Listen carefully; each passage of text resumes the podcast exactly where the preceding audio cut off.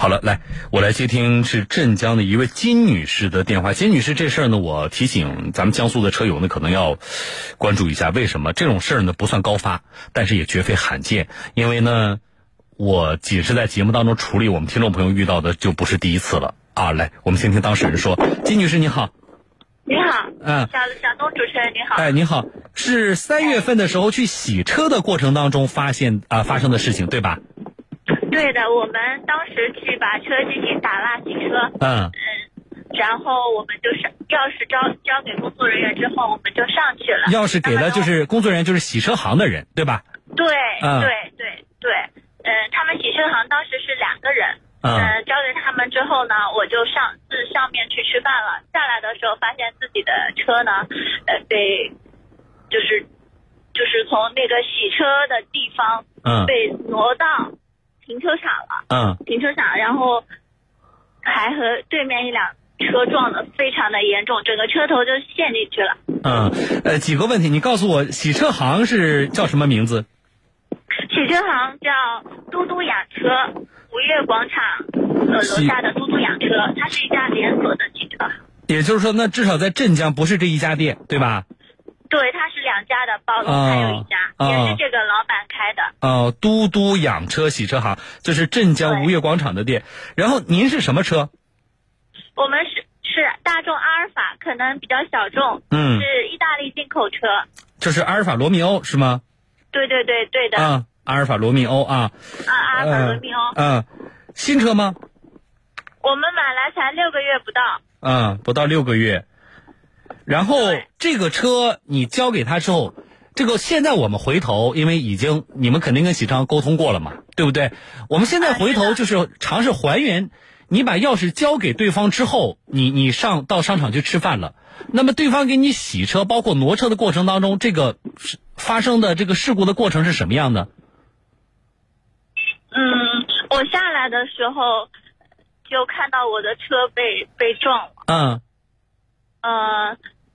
他是把车洗完了，是开到停车场要给你停车的过程当中发生的交通事故。就挪车，挪车要把我，就是把我我，因为车我是自己停的，我停了之后呢，就停在他们的工位上面。嗯。那么他们洗完之后，可能其他车要来洗了，那这个情况下，他就要呃把这个车挪到呃五月广场他的那个停车位上面。嗯。那么这个人呢，他因为他是无未成年无证驾驶，不太会开车。你说的这个人就是洗车店给你挪车的这个工作人员，对，未成年是多大？他是未满十八周岁，但是他已经十七周岁了。好，未满十八周岁，没有驾驶证，对吧？对，没有驾驶证。那你刚才说车车头都撞的塌陷进去了？是的，我们整个车头和大众的一辆大众的那辆车是停在停车位上面，我把我们这辆车把它从停车位。上面撞向后一个停车位，后面一辆车又撞退到后面一个停车位，等于说是就是蛮蛮厉害的一个冲击。那对方对方是什么？把油门当刹车了，还是怎么样？他跟我说是操作不当，油油门当刹车。嗯。然后我们的车是四驱的，两百八十匹，马力非常的足。嗯。有你找人定损了没有？我我们有找找保险公司定损，但是保险公司当时没有来。保险公司会管这个事儿吗？因为存在无证驾驶的这个情况。对对对对对。就是最终管没管？没管。保险公司不管，对吧？对。嗯，那你找什么人定的损？嗯，我是找嗯交警给我的一个号码，嗯，一个三第三方的定损公司。嗯，车损评估下来是多少？嗯，评估下来是十二十四万两千。我的天呐，这么大的车损！是的，是这样子的。嗯。那交警有就事故，比如说出具什么是事故证明啊，还是说也定了个责任？有，他有出交通事故责任书。嗯，怎么说的？就是孙磊个嗯驾驶着我的这辆车撞了五辆车，包括五辆车的车牌啊等等。然后呢？那最终责任分下来的情况呢？就是孙磊。孙磊是谁？就是那个四 S 店的那个你说的未成年无证驾驶的那个工作人员。对对对对对。但是其实这个是他们嗯洗车行的责任，他是在职职务范围内。嗯。造成的这个。现在后续呢，我们我的一个诉求是，就是我们在遭遇这个无妄之灾的情况下，嗯，我们现在最基本的要求是，嗯，嘟嘟洗车行能不能给我们赔偿这个维车辆的维修费用？就是说，我现在评估下来是十四点二万吧，当然要根据实际修理的情况啊。比如说，我就修下来，这实际上就修了十四万，那么这个成本应该是由你这个洗车行来承担。对吧？啊，是的，是的，这是我基本的诉求。那其实我我的车是新车，嗯，那买了才六个月，嗯，呃，我们希望有相应的折旧费用。啊，要折旧费你有提吗？比如说具体多少？他们不承认这个。啊，不承认这个，就是你自己沟通是没有沟通的下来，就是那他是他是说我我不认这个责任。还是说，我觉得你这个评估的价格过高，还是什么？就是你们没谈下来的这个焦点在哪里？焦点是他要拉去洗车，他的修理厂修，我不同意，就没谈下来。你是要在四 S 店修还是什么？对，我要在我们的四 S 店修。哦。他要拉把我的车拉去他的修理厂修，我们这点就没谈下来。哦，呃，然后呢？有经过司法吗？现在现在就是打官司，嗯，那打官司到什么阶段？一审一审一审开庭，这是开过一次庭了。呃，我们对开过一次庭了。嗯，呃，我们的诉求就是把我们的维修费用，我们只剩我们的维修费用，嗯，那折旧费你没有在法庭上提出来，对吧？对，没有提，没有提，因为嗯，律师说法。法律不支持这个，就是比较难我也是特别想问一下广大的，对广大的。我来找不，我来找专业的人给你解答。几个月之内。啊，我来给你解，因为你电话信号不是特别好。好的，好的，好的。啊，我来找专业给你能听清我，这是最关键的，好不好？啊，我能听清。那那最后一个问题就是一呃开庭了之后，第一次开庭是没有宣判的，没有，对不对？那也就是下面可能还会也是有调解，还是第二次开庭会有二次开庭，对吧？会啊，好了，我觉得是这样啊。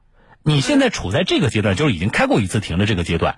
我觉得呢，我们从媒体的角度，我们暂时不会介入。比如说，我去帮你找那个洗车行的老板，我们暂时不会做这个事情。但是呢，我请律师呢，就我们的律师还是很权威的啊。我请律师呢，把一些焦点的问题给你解答一下。那么，我希望在接下来处理这个，呃，因为还要开庭嘛，对吧？那么你可能要心里有数，好不好？就我们能够主张的权益是什么？可能会要通过什么样的途径来解决它，好不好？好，好，谢谢小东。啊，不谢，你电话别挂掉啊，你你就能够听到我跟律师的对话，好不好？如果后续你还有问题的话，你可以直接问律师啊。好的，好的，哎，好嘞，不谢啊。来，听众朋友，这个事情大概大家大概听清楚金女士的这个遭遇，去去洗车，洗车行的人开着他的车撞了，车损比较大，目前的这个评估公司。啊的估损是十四点二万，啊，那么呃，据他说呢，交警的定责呢是，就是驾驶这辆车的存在无证并且未成年的洗车行的工作人员是全责啊，但是因为工作人员背后是他的这个公司嘛，他是这这叫什么职务行为嘛，所以金女士也认为，那这家叫做嘟嘟养车洗车行是镇江的啊，应该承担全部的责任。好。呃，我马上来连线的是江苏天旭律师事务所的张赛律师，张律师您好。主持人好，各位听众朋友们，下午好。嗯，呃，张律师，刚才大概的金女士的这个事情的过程您也听到了，啊，呃，首先我也我们普通的听众，首先大家遇到这种事儿，第一个会想的，这事怪谁？就是谁应该承担这里边产生的损失？您怎么看？呃，对于这个问题，因为这个事情呢，毕竟这个是因为洗车原因所导致的，那肯定是有一定原因。那么原因就是在于这个车行的相应的这个服务人员啊，没有相应的驾驶资质，那么擅自将车辆这个这个进行开出或者使用，那么在整个过程中造成这个车子出现了这种呃毁损，产生这种产品这种财产上的损失。嗯，那么这种情况下，正常情况下应该是由这个服务商，也就是由这个修车的部门。来进行这个赔偿，因为毕竟是由他的原因所导致的，而且这个从整个这个案情来看呢，基基本上也可以确定，服务人员是没有驾驶资质的，没有驾驶资质上本身他也应该有最起码的常识，没有驾驶资质不能驾驶车辆，嗯。那么出现财产损失，那显然这位女士要求这个服务商承担责任，在法律上是有一定道理的。嗯哎，呃，这里面有一个就是双方自行在沟通的过程当中呢，有一个细节，洗车行目前提出的要求就是说我不是不管，啊，我可以修，但是呢，你要到我洗车行指定的修理厂去修，而不是说你去 4S 店修了多少钱我赔你钱。这个从洗车行的角度说，他提出这样的一个要求有没有道理？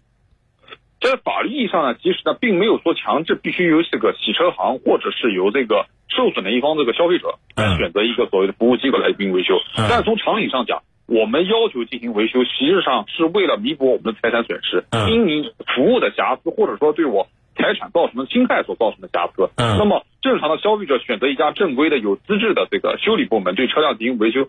其实从道理上讲，并没有说是不合理，并没有说不合理。嗯如果双方对于这个实际的维修费用之间发生争议，确实不能达成一致，协商也没有达成一致协意见，那这种情况在诉讼过程中，我们这位消消费者完全可以提出进行这个财产鉴定。那么通过第三方鉴定部门的这个鉴定，以鉴定标准来确定究竟的维修应该是由谁来承担，维修费用究竟是多少。嗯，好，呃，那么这个他现在刚才说了，说法院呢开过一次庭了，没有当庭宣判，啊，那么您要专从您专业的角度看，就是这个案件接下来的包括程序啊、审理的程序和这个走向可能会是什么样呢？因为这个案件呢没有一次开庭结束，就意味着下面还要开二次庭甚至三次庭。嗯。然后开二次庭、三次庭过程中所解决的问题呢，就是第一次庭审中没有解决到的问题，嗯。比如像这个财产的在财产损失的认定，嗯。需不需要委托第三方机构？嗯。可能在众多中法官会同时联系双方啊，嗯可以看双方，但是调解工作其实到目前为止，其实调解工作仍然可以做下来，嗯。看双方能不能进行调解。如果能够达成一致，只有调解书，甚至于双方达成和解，然后呢，这个希望一方进行撤诉，都完全都是有可能。根据您刚才的这个，哎，您刚才的这个讲解，我觉得就是你们双方不管是在法院调解下，还是你们自行协商，你们找一个双方都认可的一个机构啊，比如说评估机构也好，或者干脆我们直接去找一个双方都认可的这个修理的机构，你们可以把这个这个车在那里修，费用由这个呃责任的就全责方来承担啊，或者说都认可的这个这个机构。哪怕是这个全责方找的，那么如果我们车主认可，这也可以。关键是双方就这个问题能够达成协议，对吧？对，是的，嗯，好。那么金女士说，她起诉的时候呢，她现在只是提到了这个叫车损部分，啊，呃，但是她本人呢，我刚才也听出来了，她其实有点儿想再提一个诉求，就是那个折旧费，因为她说这个车买了还不到六个月啊，她认为车还是比较新的，然后那你这么大的这个事故，车损这么大，是不是有折旧啊？但是实际上他并没有在法庭上提出来。那您怎么看这折旧费提还是不提？我觉得，觉得从提的时间角度上说，这位女士可能时间上有点耽误，因为正常情况下，我不知道她的诉讼进程进进展进行到哪个阶段啊。嗯那么正常情况下，如果提折旧费用的话，最起码开庭时你要在诉讼请求中要进行补充。就是最开始你就要提。是的，开始时就必须得提出，否则的话到下面可能法院就会不允许你再提出，因为因为诉讼请求这儿你相当于是增加了一个诉讼请求，增加了诉讼请求。当然，这个是否能够提，那需要我们这位女士去跟主审法官进行协商，在下次开庭时是否能够提。哎，哦，这个倒是有点遗憾。其实那也就是说，我我曾经和张律师，我有印象，我曾经在节目当中跟您探讨过这个折旧费的问题。啊，我当时我记得您也给给大家讲过，就是不是说你提了法院就会支持，甚至在很多案例当中法院不支持，但是这并不代表我们作为这个车主不能提。是的。啊，好的，来，金女士，你还有什么问题要补充问张律这个张赛律师的？嗯，我想提的是，我们这个车目前已经缴了我们付了十四万的修理费用。我你电话信号不好，我都没听懂你说什么，你再重复一遍。就是我的意我的我说我们的目前车辆已经修好了。哦，已经修好了。啊，对，现在我们修了十四万。对，现在目前修了维修费用十四万。六月四号的时候，我们已经把发票嗯，就是拿给法官看了。嗯。对，嗯、呃，目前他们是对这个金额的一个不认可。就是四 S 店呃，不是四 S 店，就那个洗车行对这个金额的不认可。对对对，然后还有一个他的诉求是，这是孙磊的个人行为，不关他们嗯洗车行的事情。啊，张律师，他修好了这个，呃，会影响到接下来，比如说这个费用的认定吗？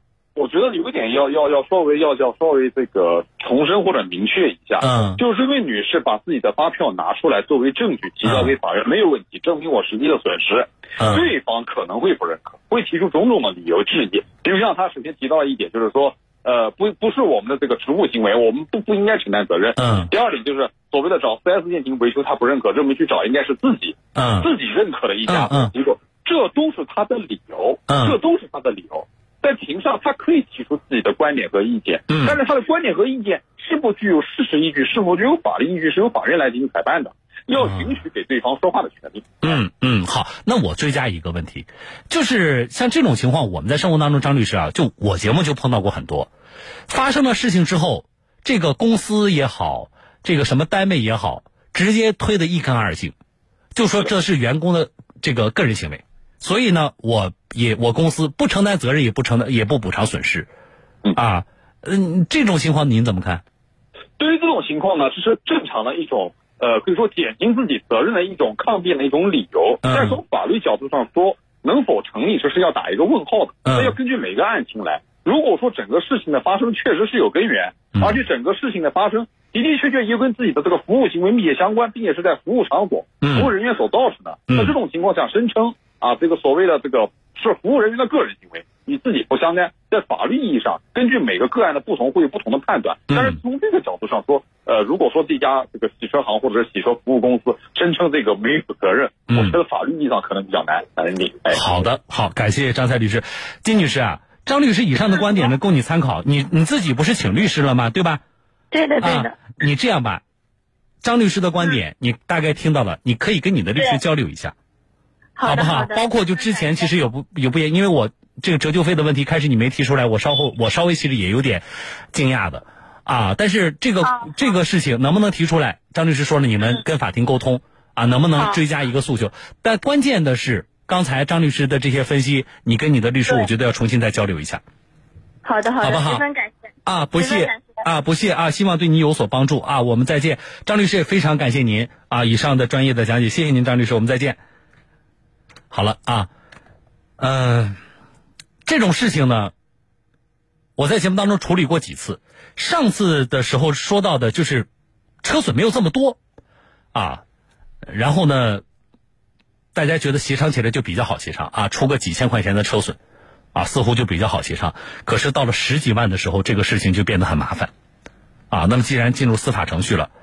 我们会关注后续的，比如二次开庭，甚至三次开庭，最后的法院的判决是什么样的？但是这里边涉及到的法律问题，就是如果碰到这种事情了，我们能够主张的权利有哪些啊？包括折旧费的问题，我觉得律师以上说的，希望对大家有用啊。好了，我是小东进广告。